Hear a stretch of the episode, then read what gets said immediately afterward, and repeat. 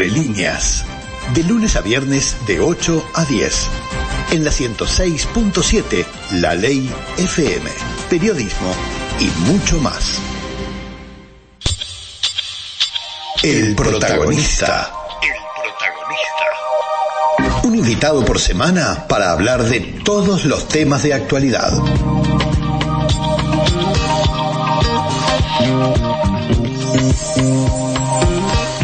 Y para hablar de temas de actualidad, le hemos pedido a Nicolás Pérez que se quede, así que ya va a estar haciendo también parte de esta presentación, pero recibimos a una integrante de la mesa ejecutiva de ONFI, se llama Kirstin Jordan, es un gusto tenerte por aquí, nombre, apellido francés, Jordan sería, pero bueno, acá en Uruguay te, te habremos bautizado más de una vez.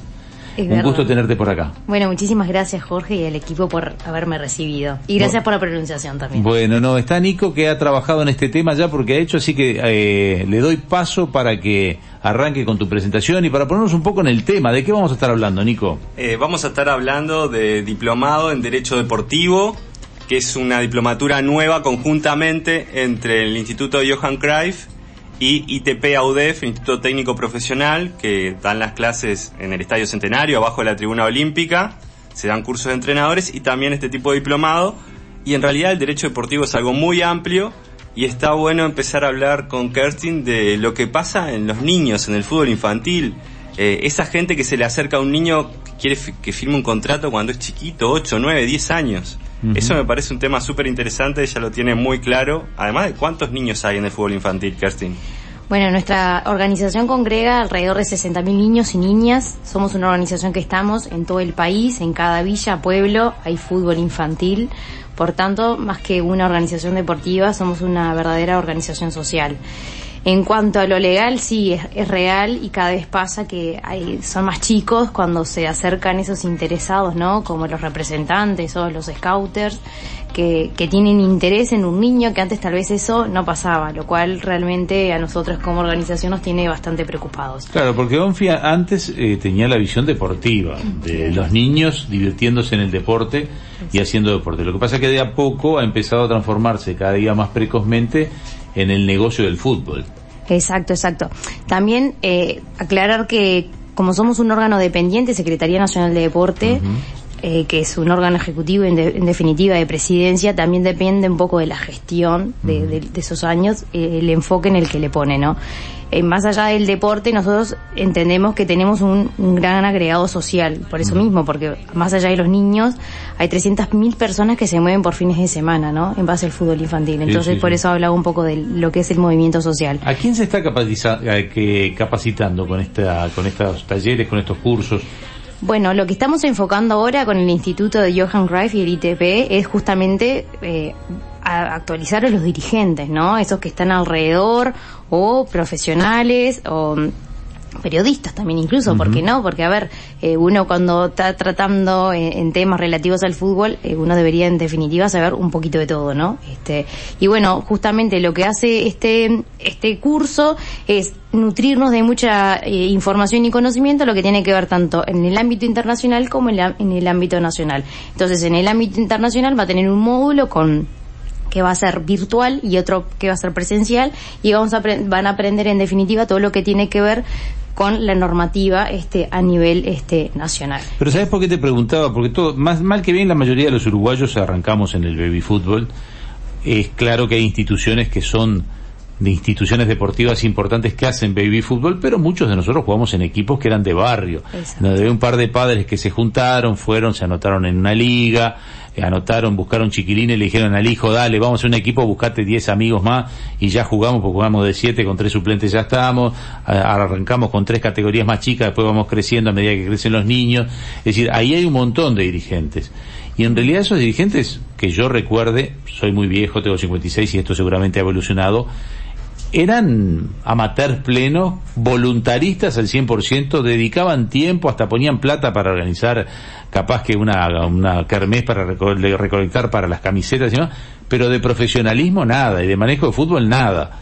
Es decir, ¿a ellos también está enfocado esto? Sigue siendo de la misma manera, ¿no? O sea, seguimos hablando que el fútbol infantil sigue siendo voluntario y solidario. eh, y Claro. siguen estando los padres alrededor y, y también es, es muy, es muy eh, golondrina, llamémosle de alguna manera, porque a medida que van pasando los niños en el fútbol infantil se van yendo los padres y van quedando otros. Entonces no hay una estabilidad en cuanto a, a, los padres que se quedan y obviamente formación, eh, o sea, podrán tener su propia formación, pero no en cuanto a lo que tiene que ver o atinente a las propias reglas de juego, o las propias reglas este, en cuanto a, a si mi hijo cómo tiene que firmar, si cómo tengo que hacerme cargo yo de registrar a mi hijo en la liga, etcétera, etcétera, y cuáles son las consecuencias, porque hay también reglamentos en cuanto a un, pase, un fichaje, como puede haber en cualquier otro. Sí, porque además este, desde que han surgido las formativas y hacia atrás se empieza a pagar a cada uno, mm. por ejemplo, yo jugaba en el Gavilán, mi equipo, si me hubieran vendido hubieran hecho fortuna. De alto vuelo. Claro, el equipo de alto vuelo. nos comíamos a todos los pollitos. Nos comíamos a todos los pollitos con él. Pero este, pero claro, este, uno se anotaba, este, a veces tenías el carné, uy, nos olvidamos de renovar los carnés, este, pero ahora hay gente que va y de repente te dice, ese chiquilín que está ahí, yo lo quiero contratar. Tiene 10 años y hablan con un dirigente que es el del Gavilán.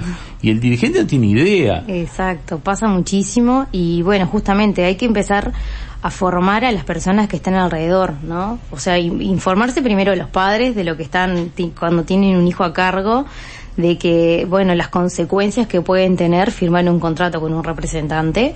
Y bueno, y cuando se acercan tanto así, que va pasando que cada vez son más chicos, eh, la importancia también del, del dirigente, cómo tiene que estar también nutrido en información de, de quienes se acercan alrededor. Porque hoy lo pueden ver como algo bien, después te llaman, ay no, se llevaron a todos los jugadores, que se yo sé cuánto, no quedamos No, y que no, haya, y que no haya una mordida incorrecta de que alguien se quede con plata. Yo voy a denunciar públicamente hoy que a nosotros nos hicieron grabar un comercial de pastillas, y lo único que nos dieron fue un paquete de pastillas cada uno. Yo creo que hubo un dirigente, no, es un chiste, el, comercial lo grabamos, pero pero eh, en, esas bromas o no, que alguien le habrá dicho a algún dirigente del club, ahí tenemos que grabar un comercial de pastillas, y, grabaron el comercial, nosotros ni nos enteramos.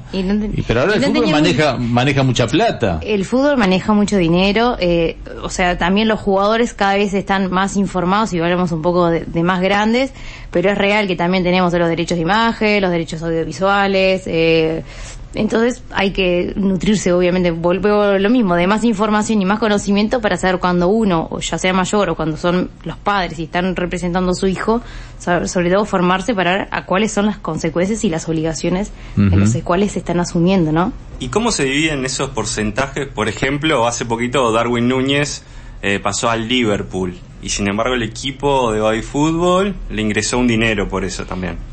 Bueno, ahí tenemos lo que se llama eh, la contribución por el mecanismo de solidaridad. La contribución por el mecanismo de solidaridad está regulado en el reglamento sobre el estatuto de las transferencias de los jugadores y que hace paga a los clubes que forman a un jugador de fútbol entre los 2 y los 23 años. Entonces, mientras haya hecho una carrera deportiva, se les va a pagar a todos los clubes formadores. A un club de, de Artigas le ha correspondido este, y con todos los pases que ha hecho Darwin Núñez mm. y bien pago, se podrán imaginar que el club de baby fútbol de Artigas está como loco y ha hecho unas grandes reformas en infraestructura. Y una estatua de Darwin le tienen que hacer, ¿no? claro, que le hagan una estatua. Como en su momento pasó con Luis Suárez o Ison Cavani, que siempre han sido los pases que más se han pago, pero evidentemente que a esos clubes formadores eh, les sirve y sobre todo un club de fútbol infantil que cualquier pesito evidentemente contribuye para poder seguir fortaleciéndose. Capaz que fueron miles de dólares. No, voy a no vamos a hablar de las cifras, pero sí han recibido bastante dinero por Darwin Núñez. Y bueno, en definitiva, es un poco a lo que, lo que hay que apostar, ¿no? La formación, el desarrollo en infraestructura, como para que en definitiva puedan seguir este Bueno, ¿cómo está la infraestructura en el baby fútbol? Yo en mi época jugaba en canchas, no sé por qué usábamos tapones, porque se te clavaban en las pies, en los pies, te llegaban hasta la rodilla los tapones. No sé por qué va tanto para atrás ustedes. Pero no, era, no eran canchas. Cambió el mundo. No, pero no creo que hayan cambiado las canchas de baby fútbol. No eran canchas eso. Era un desastre, era una cosa dura. Este, ¿Seguimos igual en el baby fútbol? Eh Sí, vamos en algunos lugares ha mejorado en algunas infraestructuras, pero seguimos viendo canchas con bastante barro, pero sí, algunas cosas no, no han no han mejorado, pero sin embargo ves otros clubes como Club Unión Vecinal, este que además de que ha recibido dineros por formación, también es un club que evidentemente está muy formado, porque se, cada vez que hay un proyecto con PRODE, eh, ellos se presentan un proyecto y salen beneficiados. ¿Por qué? Porque hay gente atrás que gestiona bien. Gestiona bien. Entonces ahí ves realmente la diferencia entre un club que justamente está o sea que sí que es esta capacitación ya vamos a volver a la capacitación pero te sigo con preguntas del baby fútbol porque también me interesan qué pasa con las mamás y los papás. Y puse las mamás primero porque yo recuerdo en mi época que las mamás eran las mamás. sí, las mamás lo que pasa es que nos llevan a todos lados, ¿no? No son las que nos levantan, nos traen, nos cambian. No, lo digo por los gritos al costado de la línea. Eh, no, no, por eso. Entonces creo que por eso también asumimos ese, esa eso de gritar un poquitito más que un papá. Me da la impresión de que vos tenés hijos que juegan. No, no, yo no, tengo. Algún sobrino, alguna cosa. Te, me imagino que vos vos no gritás al costado. No, no, no. Yo yo soy la que tengo que imponer el respeto ah. cuando están todos gritando. ¿Qué pasa con eso? Y además lo, otro que es, muy difícil, ¿sabes? Ser juez de baby fútbol es, un penal. no, realmente es muy difícil. Lamentablemente hace en, en, un, en una final de campeonatos de clubes. Eh, había una, un, cuadro de una liga del interior que estaba muy agresivo con, con los jueces, tuvimos que intervenir y sabes que sí, justamente eran más mujeres y un par de abuelas. Claro. Este, y fue realmente una experiencia que no es muy linda porque, o sea, los niños, o sea, todo ese, ese nerviosismo se lo transmiten a los niños y qué necesidad de querer uno de transmitir esas frustraciones eh, o presión a los niños. Cuando Además, pobre juez llega en ómnibus, se cambian donde haya para cambiarse porque uno los ve ahí que, que se cambian, arbitran tres partidos de repente porque arbitran cuatro o cinco categorías, se comen los gritos durante las tres, cuatro o cinco categorías, no tienen a nadie que los proteja porque están solitos en, su cuenta y está rodeado de gente adulta que gritándole cosas. Sí, eso pasa eh, principalmente cuando son los torneos eh, armados o incluso por las ligas. Cuando nosotros organizamos los torneos ya le damos, le tratamos de dar otro entorno, ¿no? Entonces nos encargamos obviamente de que haya un vestuario, de brindarles el hotel, el traslado, los viáticos, etcétera, etcétera. Se los trata de... Es la parte premium claro, de, todo lo de que un poco más, pero es una realidad y que también por eso hay falta de jueces, porque por eso es que hacen tres, cuatro partidos, porque ¿quién quiere ser juez? o sea, imagínate, o sea, cada vez faltan más jueces. En, en primera división, pero al principio hubo un par de, una fecha que no se podía jugar porque se estaban capacitando en el bar. Entonces, o sea, realmente hay una falta de recursos en el tema jueces en todo ¿Los jueces de fútbol llegan a ser jueces de primera?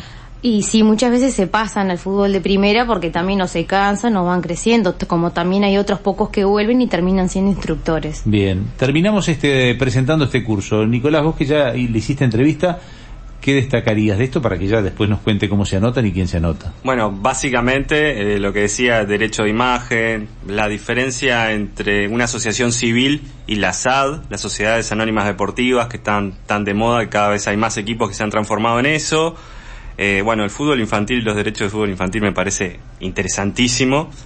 Y también, bueno, los derechos a nivel profesional, ¿no? ¿Qué sucede después? Lo que le preguntaba con un pase, con un contratista, un intermediario, un captador de talentos, un contratista que en realidad esté registrado en FIFA como corresponde. Este tipo de cosas me parecen muy importantes que lo sepan y que lo sepan los dirigentes, ¿no? Con quién hacen un negocio. ¿Cuándo arranca este diplomado de Derecho Deportivo? ¿Cuándo arranca realmente la actividad?